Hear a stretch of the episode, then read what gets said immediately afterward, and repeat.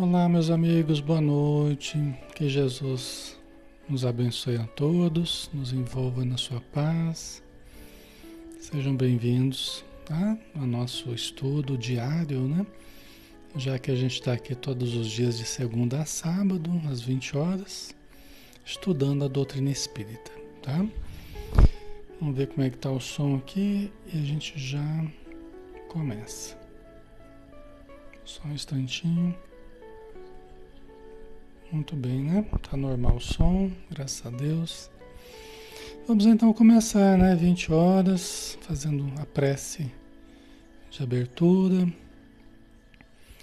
Vamos então convidar a todos os irmãos para nos acompanharem em pensamento, para que todos nós possamos então nos sintonizar com as forças que regem a vida, que nos direcionam, que nos, nos protegem. Senhor Jesus, mais uma vez estamos contigo, embora nunca nos tenhamos afastado de Ti, mas que possamos estar mais próximos neste momento que possamos abrir o nosso coração e o nosso pensamento para deixar que os teus conceitos elevados possam fazer morada em nosso ser. Possamos digerir dos ensinos, possamos assimilá-los de forma entranhada em todo o nosso ser, em todo o nosso corpo, em toda a nossa alma. Ajuda-nos, Senhor, a clarear a nossa visão diante do infinito, diante do futuro que nos aguarda, que possamos vislumbrar horizontes a cada dia mais amplos, luminosos e convidativos, chamando-nos para o amanhã, convidando-nos para a estruturação da nossa felicidade, da nossa planificação e ajuda-nos a trabalhar no hoje, no aqui e agora, no tempo presente, para podermos escolher bem, para que possamos buscar o bem, fazer o bem em todos os nossos atos e pensamentos e sentimentos. E ajuda-nos, Senhor, envolvendo o nosso estudo nas tuas bênçãos de paz, envolvendo os lares dos nossos irmãos e irmãs, envolvendo todos os ambientes e todas as pessoas conectados a nós neste momento. Todas as casas espíritas, todos os grupos de estudo, todas as almas encarnadas ou desencarnadas que estejam em aflição possam receber também todo o amparo de que, de que necessitam neste momento. E que seja feita a tua vontade e não a nossa, hoje e sempre, Senhor. Que assim seja.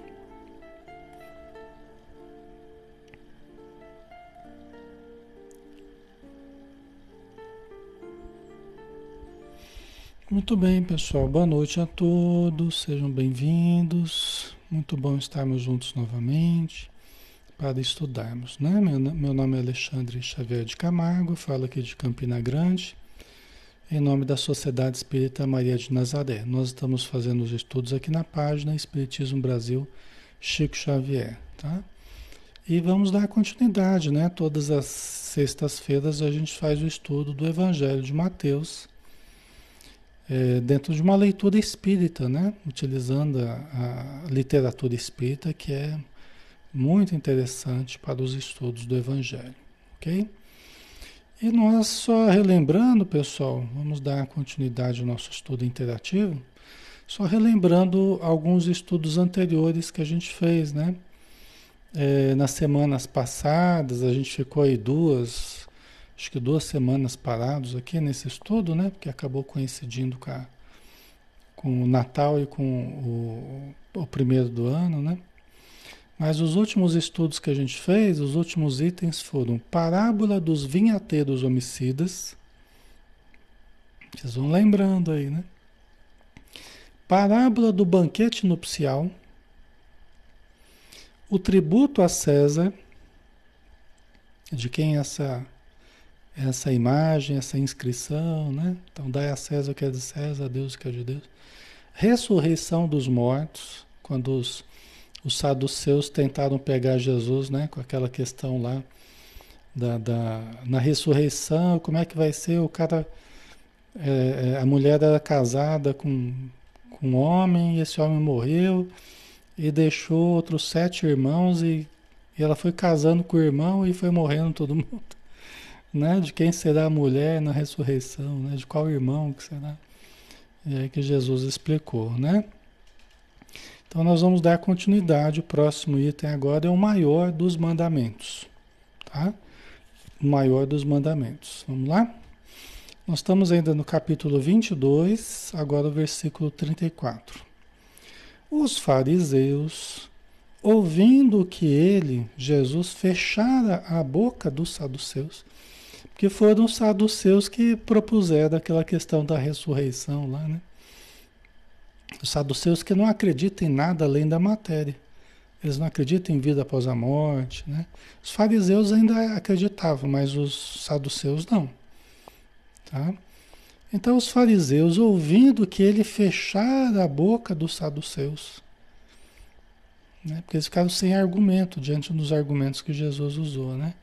reuniram-se em grupo e um deles, a fim de pô-lo à prova, perguntou-lhe: né? Então aí vieram os fariseus de novo, de novo, para criar constrangimento, de novo, para colocar Jesus à prova, de novo, para tentar pegar Jesus né? no contrapé, né? de calça curta. Só que Jesus era, era, mais, era mais esperto que eles, né? Então era difícil eles pegarem Jesus de calça curta, né? É maneira de falar, né? Então vamos lá. Mestre, qual é o maior mandamento da lei? Lembrando que a lei aqui é a lei antiga, né? O Antigo Testamento, né?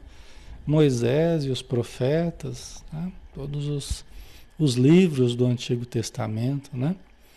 Mestre, qual é o maior mandamento da lei? Ele respondeu: Amarás ao Senhor teu Deus de todo o teu coração de toda a tua alma e de todo o teu entendimento. Olha só, né? Então, qual é o maior mandamento, né? Quer dizer, a gente amar. A intenção deles foi uma intenção negativa, eles queriam achar alguma coisa para falar de Jesus, né? Só que Jesus aproveitou para lançar esse conceito de extrema importância, né? Porque ele reafirmou o seu amor a Deus, como filho de Deus que é, né? ele, ele reafirmou o seu amor a Deus, né? amarás ao Senhor teu Deus de todo o teu coração. De todo o teu coração. Quer dizer, olha o sentimento, né? De toda a tua alma. Quer dizer, algo que extrapola a matéria, não só né? É, vinculado aqui à, à, parte material, mas a nossa essência espiritual, né? nossa alma, de toda a tua alma e de todo o teu entendimento. E é importante tudo isso junto, né? É importante. O entendimento, o sentimento, né? E a, o entendimento dessa, dessa realidade transcendente porque senão muita coisa a gente não entenderia na vida, né? Se a gente não ama a Deus com o entendimento de toda a nossa alma, né? De toda a compreensão que a gente tenha da imortalidade, né? Isso fica muito mais viável a gente amar a Deus com esse entendimento, com, essa, com esse sentimento, com essa visão transcendente. Senão tem muita coisa aqui na Terra que a gente nem entende, né? Fica obscuro para a gente. Tem muita gente que se revolta, inclusive, com Deus, né? Porque acaba não tendo essa visão transcendente, né? Acaba não tendo essa visão de continuidade da vida, né? É, de imortalidade. Então, é, tudo tem que acontecer aqui, né? Quando não acontece aqui, aí a pessoa já descrê, né? Então, muito importante a, a resposta de Jesus, né? Esse é o maior e o primeiro mandamento.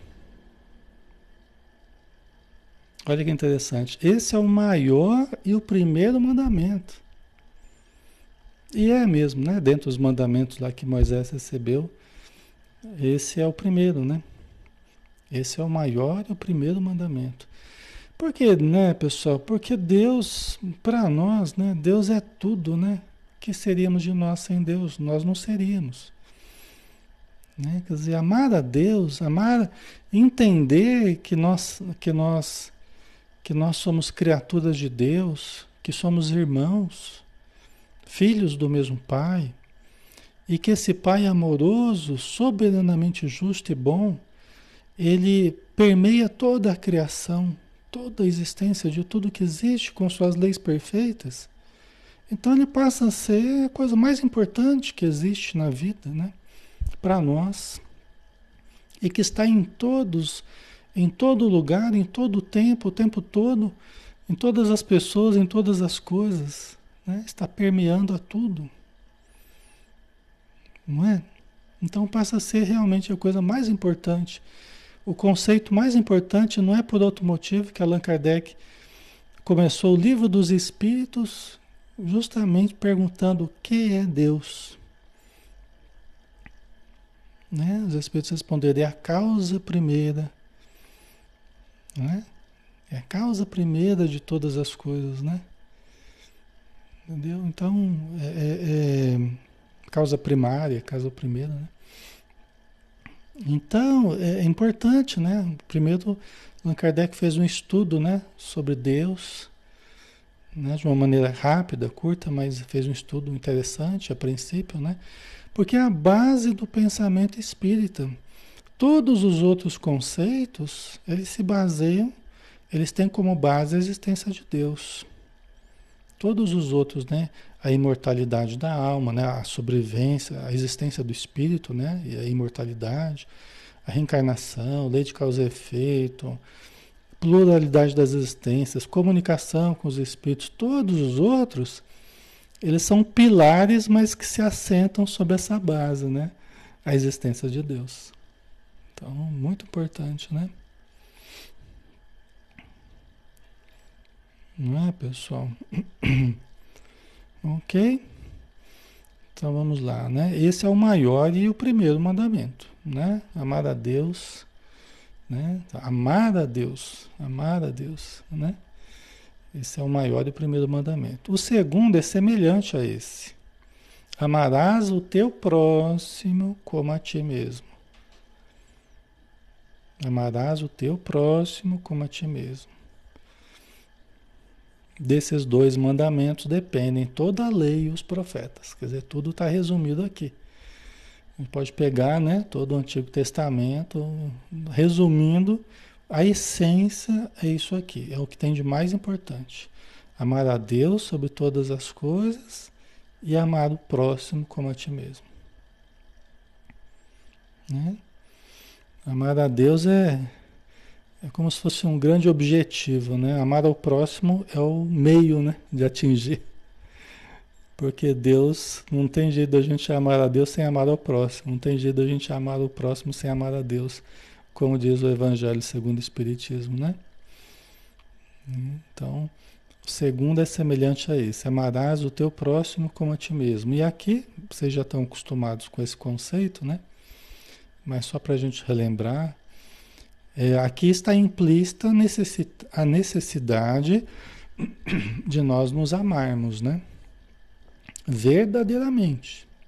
Verdadeiramente. Porque realmente, como a gente tem estudado com Joana de Anjos, né, e os demais livros, é difícil a gente amar verdadeiramente os outros sem que nós nos amemos profundamente. Entendeu? É realmente é uma pré-condição para nós estendermos o amor que já está existindo em nós. Né? Então a gente expande o amor que já está existindo em nós. Né?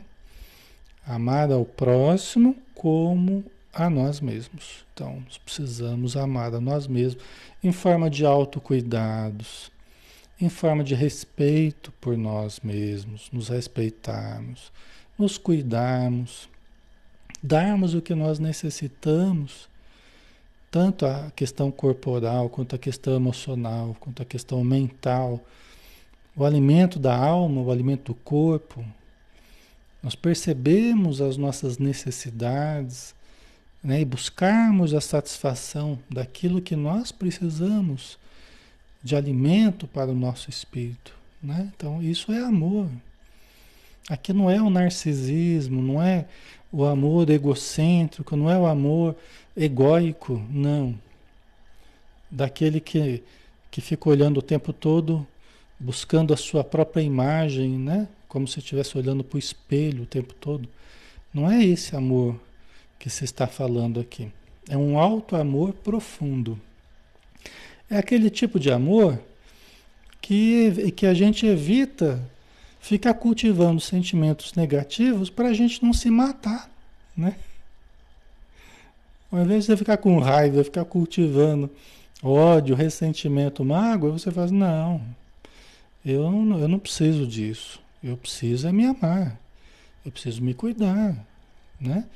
Por que que, se alguém errou comigo, por que que eu vou ficar eu me matando, cultivando é, lixo dentro de mim, né? Ódio, mágoa, ressentimento. Eu vou, o outro, o outro errou comigo e eu vou ficar me matando ainda por cima?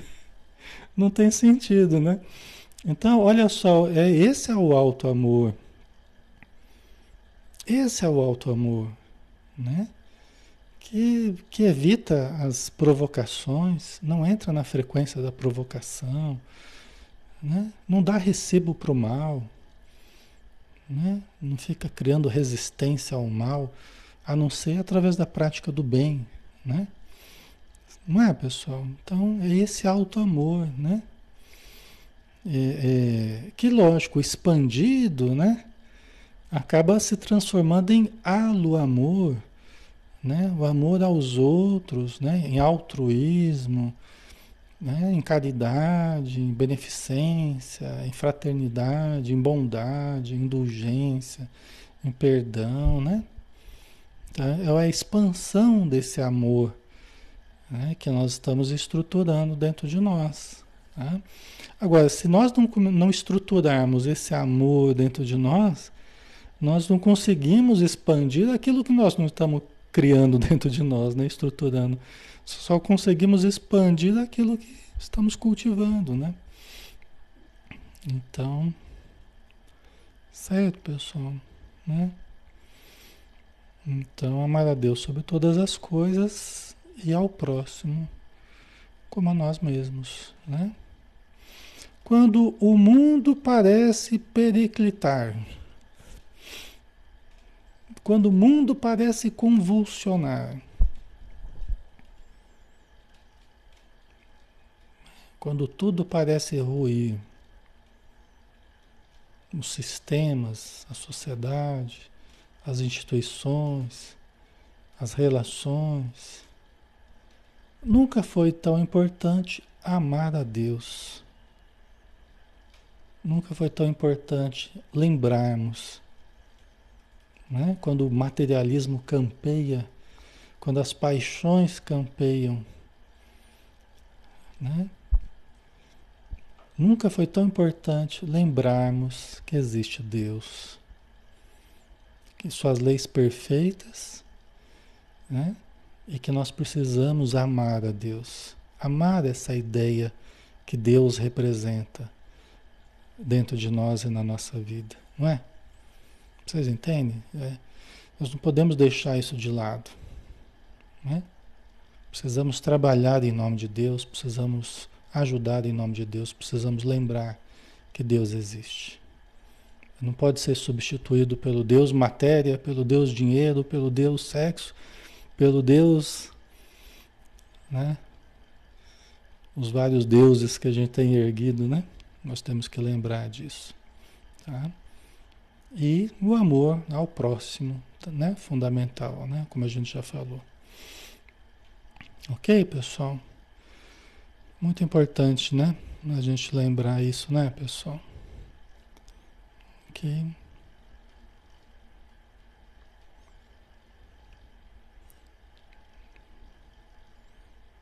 Rosana, como esta pandemia que parece que não tem mais fim, né? Então, é justamente contra isso que a gente vai ter que combater. É contra a desesperança, né? Entendeu? Por isso que eu falei, né? Essa questão de Deus, é porque a gente vai ter que combater o tempo todo a desesperança, a desconfiança. Desconfiança do quê? A desconfiança, ah, Deus abandonou o mundo? Deus abandonou a gente? Como é que Deus permite tanta maldade? Né? É a primeira coisa que as pessoas começam a questionar: nossa, mas nós estamos abandonados, nós estamos ao léu, a Terra é um navio à deriva. Nunca foi, nunca será.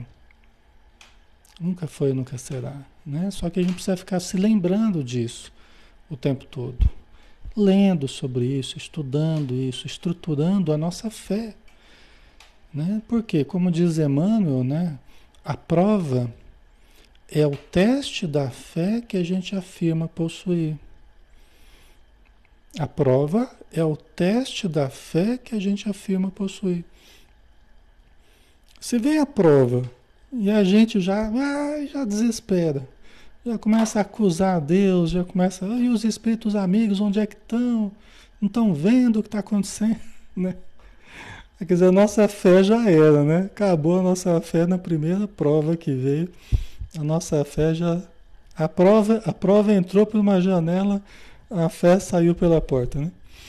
Então, nós precisamos lembrar né? De, de manter, de guardar a fé. Guardar a fé. Né? Como Paulo de Tarso falou no final da vida dele, né? Eu lutei a boa luta, né? Concluí a minha carreira, guardei a fé. Quer dizer, ele passou por todas as dificuldades que ele passou, sofreu tudo que ele sofreu, ajudou tudo que ele ajudou, né? renunciou ao que ele renunciou, se sacrificou, mas ele conseguiu guardar a fé, ele conseguiu manter a fé no meio de tudo. Olha que bonito, né? Deus abençoe e Deus nos abençoa, né?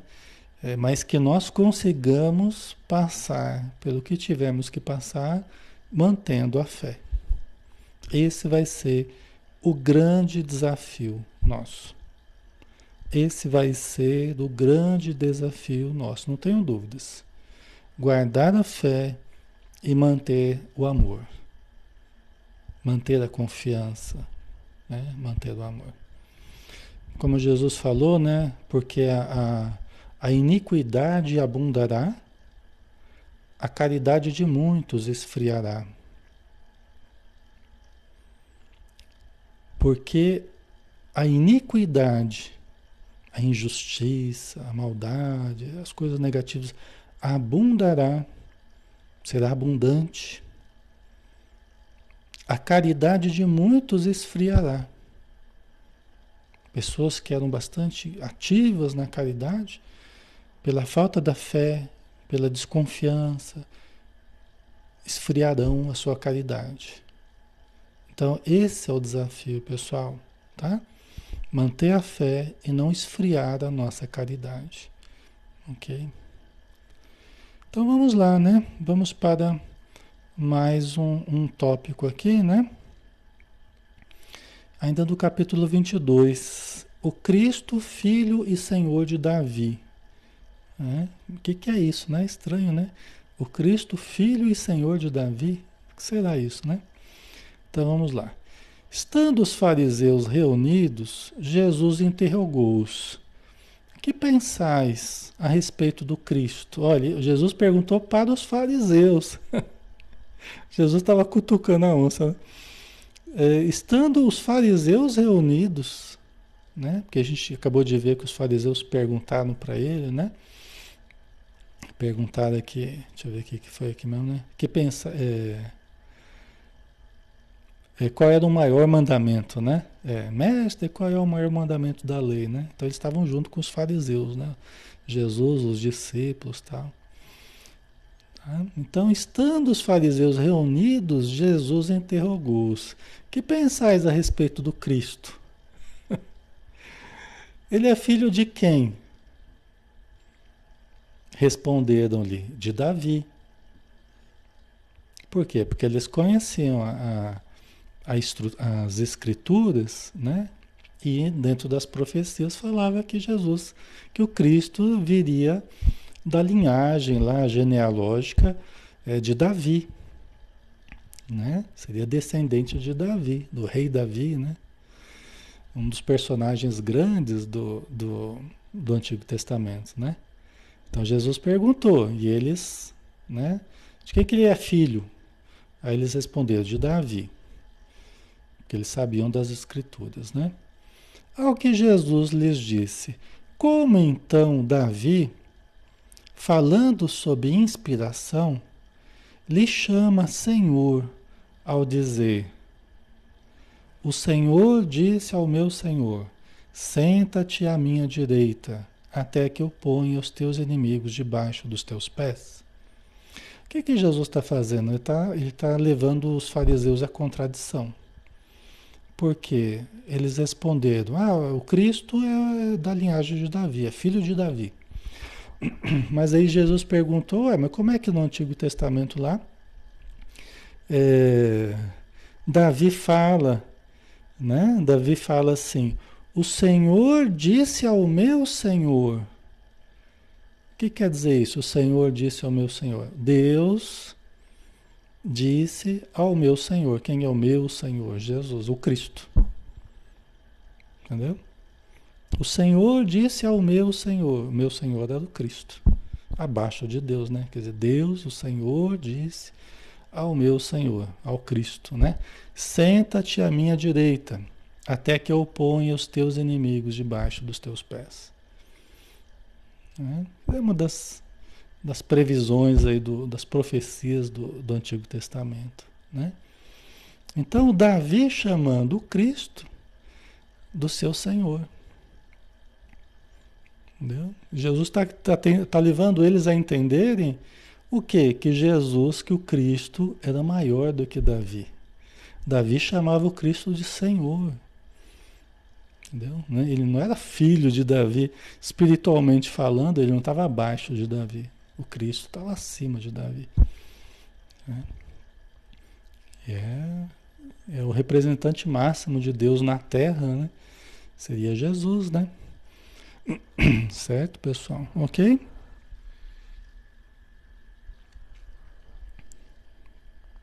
Aí Jesus continua, né, falando: Ora, se Davi lhe chama Senhor, como pode ser seu filho? Né? Ele conclui, né? é. Se Davi lhe chama Senhor, como pode ser seu filho? Né? É porque eles batiam no peito e qualquer coisa, não, porque nós temos por pai Abraão, Davi, não sei o que, Salomão. Eles ficavam dando carteirada, né? Só que Jesus, em certos momentos, ele disse: Ó, tem alguém aqui que é maior do que Davi, que é maior do que Abraão, Antes que Abraão existisse, eu sou. Eu já era antes que Abraão existisse. Entendeu? Então, interessante, né? E ninguém podia responder-lhe nada. E a partir daquele dia, ninguém se atreveu a interrogá-lo. O que, que eles perceberam? Que eles não iriam ser bem-sucedidos no campo das ideias com Jesus. E quando as pessoas percebem que não vão ser bem-sucedidas no campo das ideias, para onde que elas partem? Né? Para onde que elas partem? Elas partem para a agressão, né? Elas partem para o homicídio, elas partem para a desqualificação do outro, né? Quando elas não encontram argumentos à altura da lógica, da coerência dos argumentos que Jesus estava usando inteligência privilegiada, né? Inteligência privilegiada. Eles não tinham condição de, de entrar num embate, né? Num embate racional com Jesus, porque eles sempre iriam sair perdendo, né? Assim como a gente, não adianta a gente querer entrar em embates com os espíritos superiores, porque eles têm uma condição muito superior à nossa. Gente, é interessantíssimo assim, conversar com os, os espíritos amigos. É muito interessante. É muito interessante. Quando você acha que está entendendo alguma coisa, ou quando você acha que está sabendo alguma coisa, as tiradas que eles dão, o entendimento que eles demonstram, muito superior ao nosso, é impressionante. O Chico Xavier é um exemplo desse, né? Quem conviveu com o Chico, né? Eu não tive a graça de conviver, mas alguns conviveram e eles comentando as tiradas do Chico, né? O Chico Xavier, meu Deus, né? Maravilhoso. É, é quando você percebe que tem uma, uma inspiração superior, né? Porque é diferente de tudo que a gente vê aqui na Terra. O que da terra a gente conhece, né? As coisas da terra a gente conhece, né, Manuel? As coisas da terra a gente está cansado de saber, né? Mas quando vem esses conceitos superiores, quando vem essas respostas que pegam a gente, desconcertam a gente com a sua lógica irretorquível, né? E ao mesmo tempo com a sua simplicidade, não tem jeito. É Jesus mesmo, né? Como Jesus a gente tem visto aqui, né? a lógica dele, a simplicidade dele é algo insuperável, né? Insuperável. Né? Somos pequenos, né, Flávia? Exatamente, isso mesmo. E a gente deve perceber isso. Isso deve se transformar numa atitude humilde da nossa parte. Estou né? falando isso deve se transformar. Né? Nós devemos aproveitar isso para entender que nós devemos ocupar esse espaço mesmo, né? Espaço de né, entender que tem seres que estão muito além de nós e nós aprendemos a conter um pouco nosso orgulho, nossa vaidade, né? Não ficar querendo ditar a Deus o que ele tem que fazer, a Jesus, aos espíritos amigos. Nós não sabemos nada. Nós não sabemos nada, né? Então vamos aceitar o que vem, vamos amar, Vamos procurar entender melhor, né? Porque a gente acaba vivendo muito melhor quando a gente vai deixando o orgulho de lado, a revolta de lado, né? É muito melhor. Então o pessoal já nem mais se atrevia a interrogar Jesus, porque sabia que não ia dar certo, eles não iam alcançar o objetivo deles. Só que aí também né, eles partiram para atitudes mais radicais, né? Eles partiram para atitude mais, mais brutal, né? Que nós sabemos. Ok. Aí, né, o último tópico que nós vamos fazer hoje, acho que vai dar tempo, né? Ainda tem 30, tem, estamos aí 36 minutos, né, de estudo. Vamos lá. Ainda nessa linhagem né, da, da hipocrisia e vaidade dos escribas e dos fariseus. É o próximo tópico aqui nosso. Tá? Jesus então dirigiu-se às multidões e aos seus discípulos. Os escribas e fariseus estão sentados na cátedra de Moisés. Olha só, né? Então ele, Jesus se dirigiu às multidões e aos seus discípulos. Nós não sabemos se os fariseus e os escribas estavam por perto. A princípio, né, se eles saíram, se eles ficaram ali, mas Jesus se dirigiu agora às multidões e aos seus discípulos, dizendo: Os escribas e fariseus estão sentados na cátedra de Moisés. O que, que ele quis dizer com isso? O que, que é cátedra? A cadeira né? a cadeira do professor, né? da, da disciplina. Quer dizer, eles estão sentados naquele lugar que ocupava Moisés. Eles estão aproveitando da, do, do, status de Moisés, né? da, da, da, estrutura que Moisés criou com seu exemplo, né? retirando os, os hebreus do, do Egito, né? Então eles estão indo, né? No vácuo ali, né? Os escribas e fariseus estão sentados na cátedra de Moisés, exercendo o seu poder baseado ali nas, na autoridade de Moisés. Né? Então vamos ver aqui. Portanto, fazei e observai tudo quanto vos disserem. Olha que interessante. Portanto, fazei e observai tudo quanto vos disserem. Quer dizer, se os fariseus estão dizendo, observem e façam o que eles dizem. Mas não imiteis as suas ações, pois dizem, mas não fazem. Tomara que os fariseus não estivessem perto ali. Senão a coisa ia esquentar ali, né? Mas acho que os fariseus já deviam ter saído ali. Acho que ele estava só com a multidão, com os discípulos, né? Vocês entenderam? Né? Vocês façam, eles estão vindo na, na, na, aproveitando ali os ensinos de Moisés, aproveitando ali o poder de Moisés, o status de Moisés. Vocês façam o que eles falarem, mas não façam o que eles fazem. Entenderam? Né? Não imiteis as suas ações, pois dizem, mas não fazem. Né? Aqui a incoerência, né? Jesus está colocando à mostra a incoerência entre o discurso e a ação, né? A contradição que existe, e aí não, são só os fariseus, nós, isso aqui serve para nós, né? Para que nós não sejamos exemplos de contradição.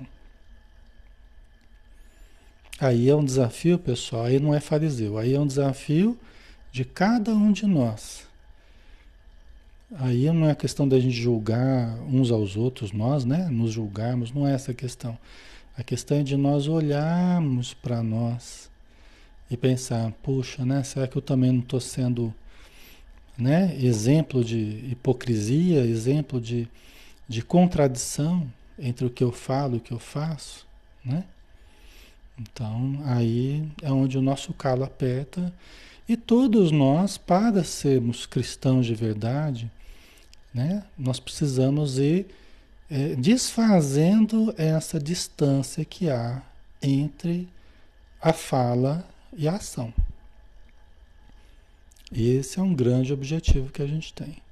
Diminuindo a distância, isso é nós, pessoal, tá? Não são os outros, lá o pessoal lá do outro, do outro centro, o pessoal da outra cidade, né? Isso não, não dá para a gente terceirizar para os outros, a sociedade, os, os, seres humanos. Somos nós. O Evangelho é para nós. A gente é que tem mania de abrir o Evangelho. Ah, isso aqui é para o fulano de tal. Eu conheço uma pessoa que é assim, ó. Eu conheço uma pessoa que é desse jeito. Tudo que a gente está estudando aqui, pessoal, é para nós. A gente tem o exemplo dos fariseus, dos escribas, né, dos discípulos, só como só como uma didática, é só como uma metáfora, é só como um espelho em que a gente fica se enxergando, só isso. Nada mais, entendeu? É só para a gente olhar e nos compararmos e, e analisarmos, né? O que, que serve para mim, o que, que eu estou fazendo, né? Porque a gente não está aqui estudando história. O objetivo aqui não é estudar história, nem sou professor de história, nem professor de nada, né? Mas a gente não está aqui estudando história. A gente está aqui tentando nos conhecer, tentando nos melhorar, tá? Não é um estudo de história de Jesus, tá? Não tem sentido isso, né? Agora, é um momento de reflexão, né? baseado nas histórias aí do Evangelho, é, é um momento de reflexão. Tá? Então, portanto, fazei e observai tudo quanto vos disserem, mas não imiteis as suas ações, pois dizem, mas não fazem. Né? Amarram fardos pesados e os põem sobre os ombros dos homens, mas eles mesmos nem com um dedo se dispõem a movê-los. Aí Jesus aproveitou também, né? já estava partindo já para o final da existência dele aqui na matéria, né? Ele aproveitou, né? Dizendo que os fariseus, os escribas e os fariseus amarram pesado, fardos pesados aos ombros dos homens.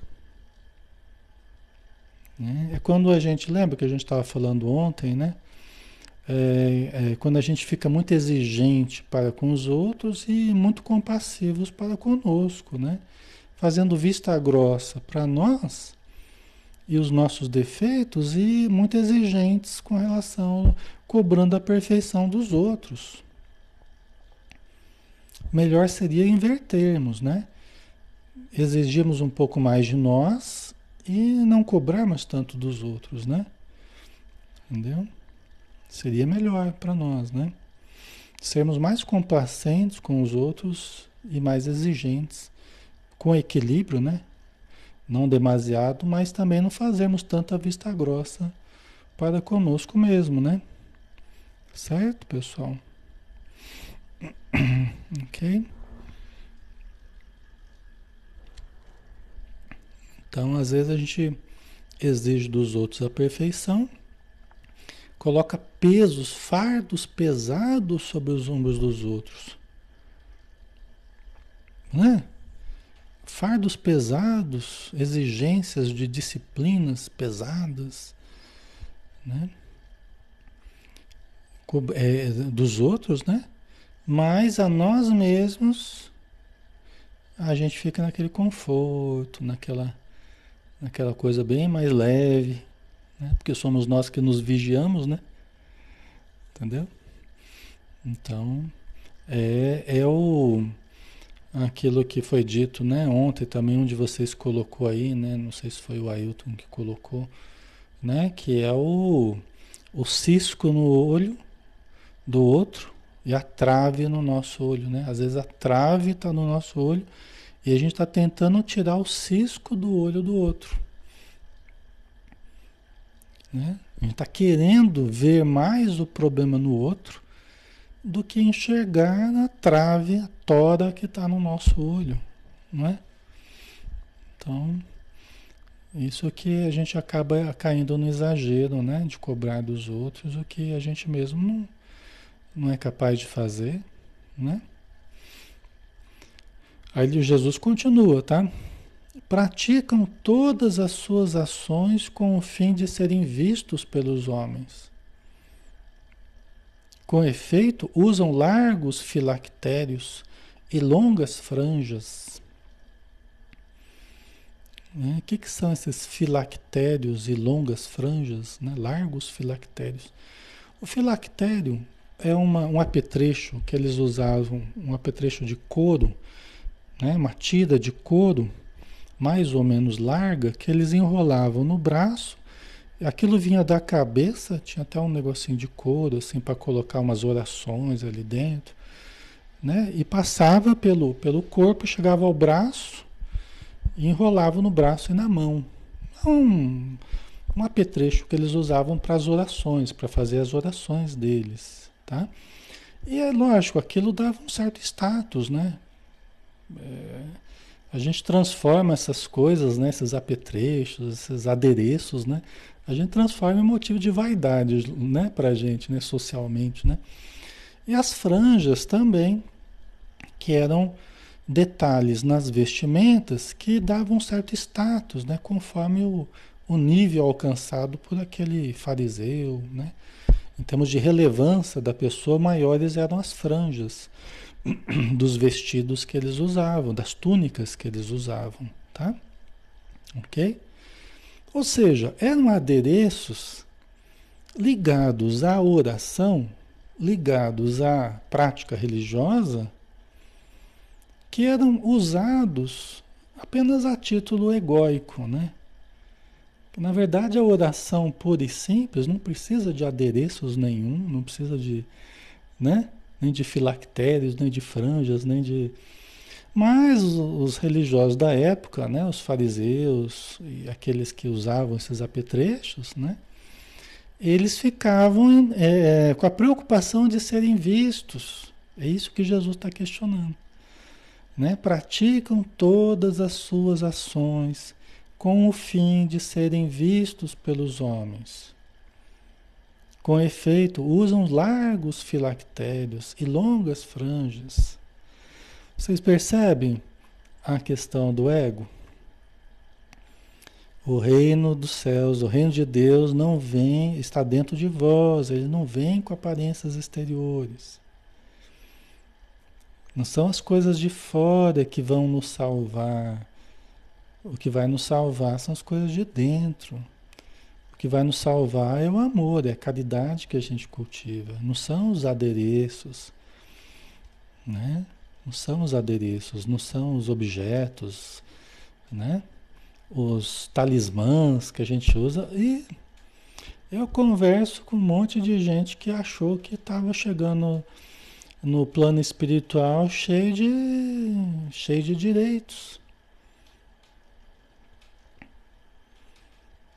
Eu converso com pessoas em sofrimento no plano espiritual que acharam que iam chegar cheio de direitos,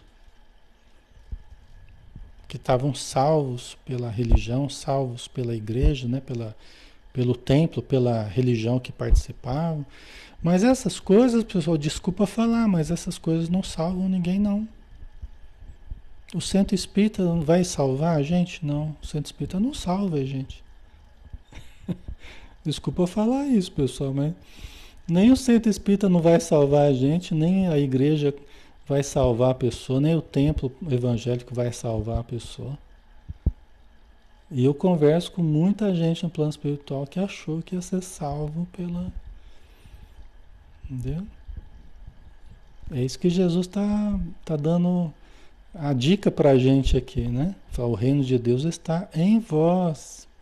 Ele não vem com aparências exteriores, não vem com apetrechos, longas franjas, filactérios.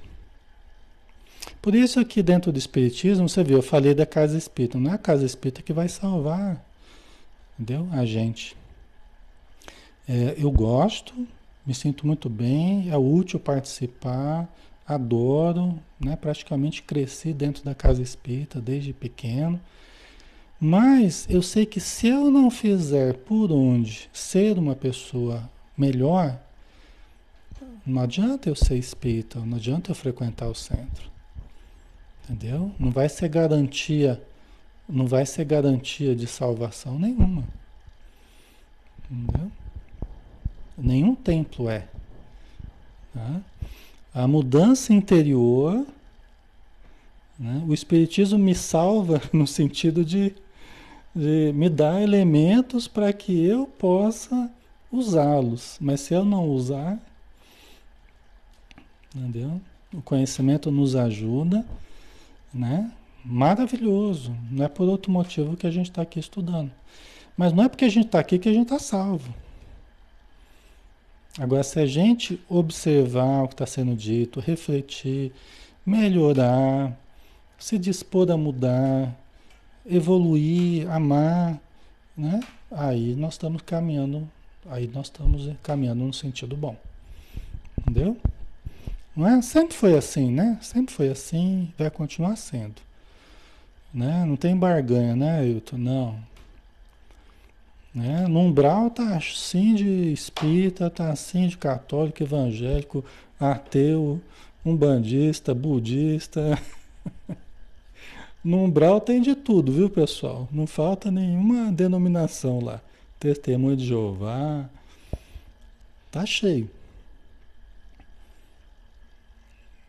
Tá? O que eu já atendi de padres eh, na, eh, no umbral, o que eu já conversei de padres no umbral, entendeu? em situação de sofrimento. É? Mas por quê? Porque é ser humano. Eu sou ser humano. Qualquer padre é ser humano. Espírita ser humano. Qualquer um. Então, se a gente não se cuidar, se a gente não fizer o que a gente precisa fazer, a gente acaba pagando preço alto por isso, né? Certo? Então não tem ninguém que está isento da necessidade de se conhecer melhor, de aprender a amar. Não tem ninguém, ninguém veio com a salvação assim na testa, assim, ou porque usa, tem algum cargo, porque tem algum apetrecho, talismã, e que a pessoa está salva já por antecedência.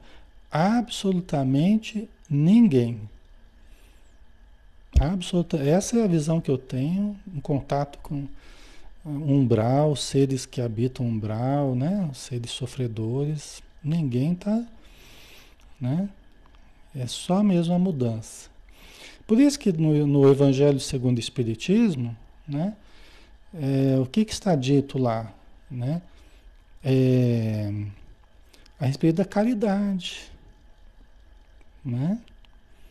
Entendeu? Não é, não é o templo que salva, né? Somente a caridade. Entendeu? A caridade não depende de religião, dessa ou daquela religião, desse ou daquele cargo, desse ou daquele poder. Não, a caridade não depende de riqueza, pobreza, não. A caridade é, é, é bem, é, é nos iguala todos nós podemos praticar, né, com os recursos que tivermos. Só há, só há salvação através da caridade.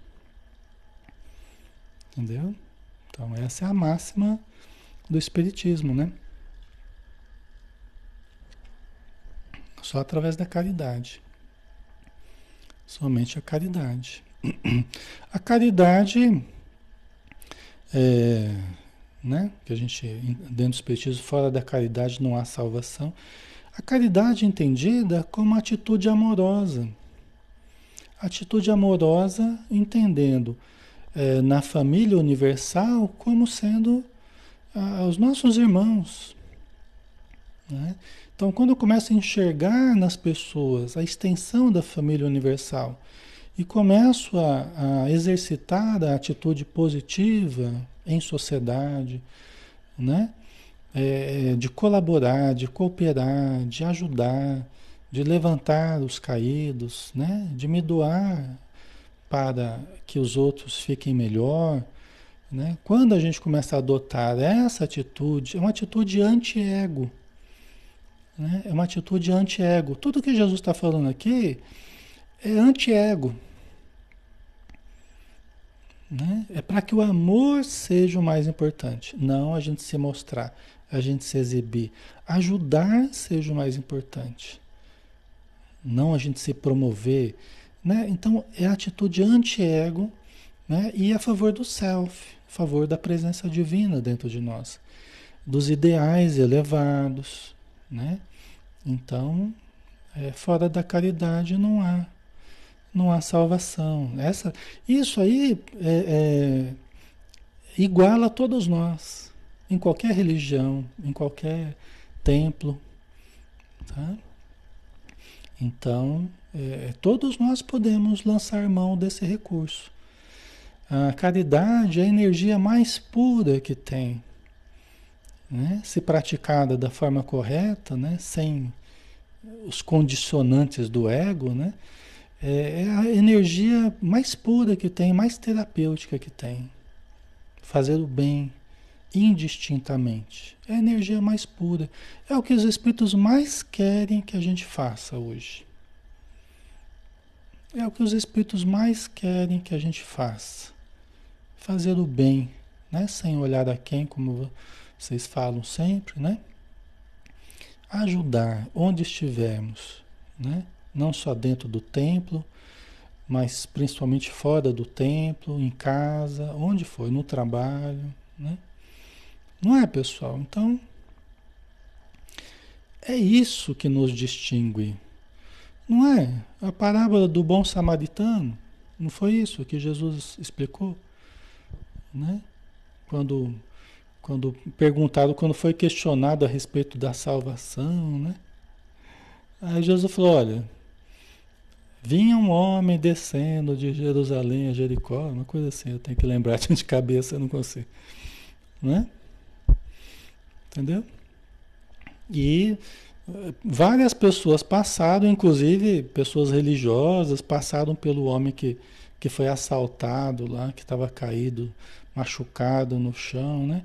E várias pessoas passaram, e somente quando passou lá um samaritano, que era mal visto pelos, pelos, pelos judeus, né? Os samaritanos, eles eram mal vistos pelos judeus, né? Jesus usou inclusive o exemplo da pessoa que era mal vista, que era um samaritano, da Samaria, né? E foi o samaritano quem socorreu o homem que estava caído lá, machucado, que foi assaltado, estava caído no meio do caminho. Né? Cuidou das feridas dele, deu água tal, né? Levou para uma, uma estalagem, uma, uma, um hotelzinho que tinha, né? Levou para que ele pudesse passar a noite. Depois de alguns dias ele voltaria e falou para o dono, ó, oh, eu pago tudo que, tudo que ele gastar aí. Né? Então, é, não é, pessoal? Então, é essa principal condição que Jesus coloca para que nós tenhamos um, um resultado melhor na nossa vida.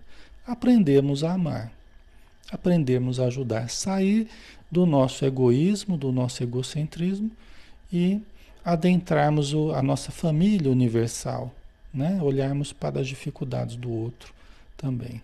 Tá? Ok. Certo. Vamos dar uma paradinha aqui, pessoal, para não ficar longo. É, que ainda tem bastante coisa aqui. Acabei falando muito hoje. Depois a gente continua, porque é um assunto importante, né? É um assunto importante que vale a pena a gente digerir devagarzinho, né?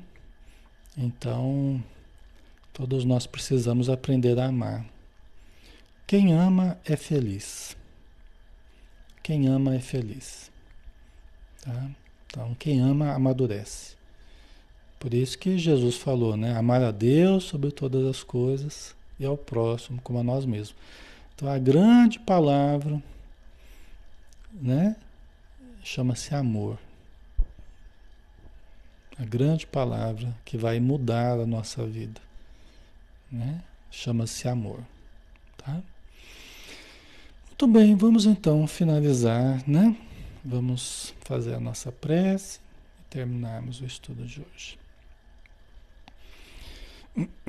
Obrigado, Senhor Jesus, obrigado aos Espíritos amigos, obrigado por todos aqueles que estão nos ajudando a levar adiante a nossa existência, que recebe o amor, o apoio de muitas mãos, de muitas mentes, de muitos olhos, de pessoas muito queridas que nos amam, que se não fosse por elas, talvez nem estivéssemos aqui mais.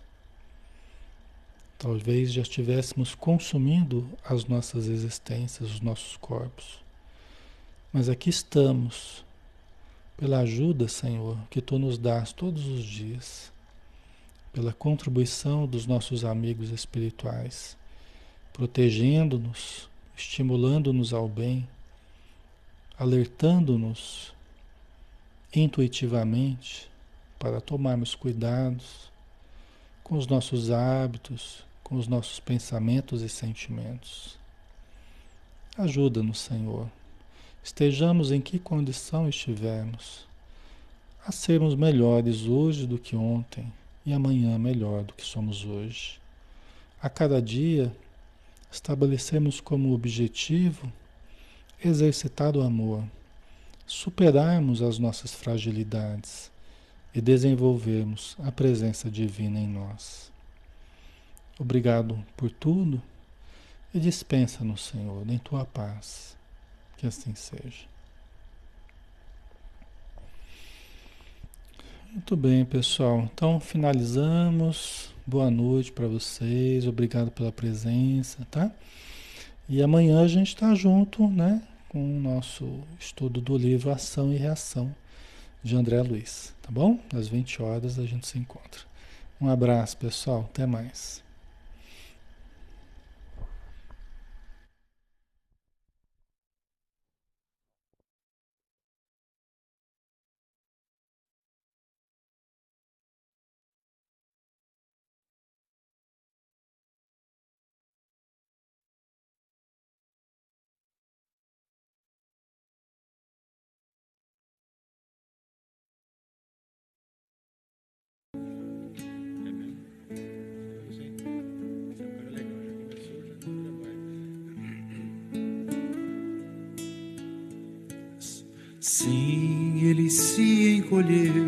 Ele se apagou para habitar entre nós. Sua doce encarnação neste mundo foi sacrifício bem maior do que o que se viu. Já era o mestre da luz, o arcanjo que recebeu diretamente do Pai o comando espiritual do planeta Sassa que queima bem antes do monte Sinai. Das ovelhas a ele confiadas, o Pai não quer que se perca ninguém. Sejam todas por amor encontradas, pacificadas e regeneradas também. Sim, pobrezinho nasceu, carpinteiro cresceu, que amoroso rapaz. Se perdeu de pai José e mãe Maria, foi encontrado no templo pregando a paz. Montanha acima falou, escutou nossas queixas, nossas dores sentiu reconciliou o céu com a terra e do Calvário, mesmo humilhado, pediu: Perdoais, pois não sabem o que fazem, são qual crianças mais ignorantes que maus. E entregou assim ao Pai seu Espírito, nos prometendo estar conosco até o final. Quem é Jesus? Ah, quem é Jesus, o médium de Deus, irmão sideral, servo e Senhor, consolador dos aflitos, prova inconteste da solicitude do Pai. Quem é Jesus? Ah, quem é Jesus, dissipador das trevas em mim? todo perdão, renovação, livre-arbítrio, a luz do mundo acesa em meu coração.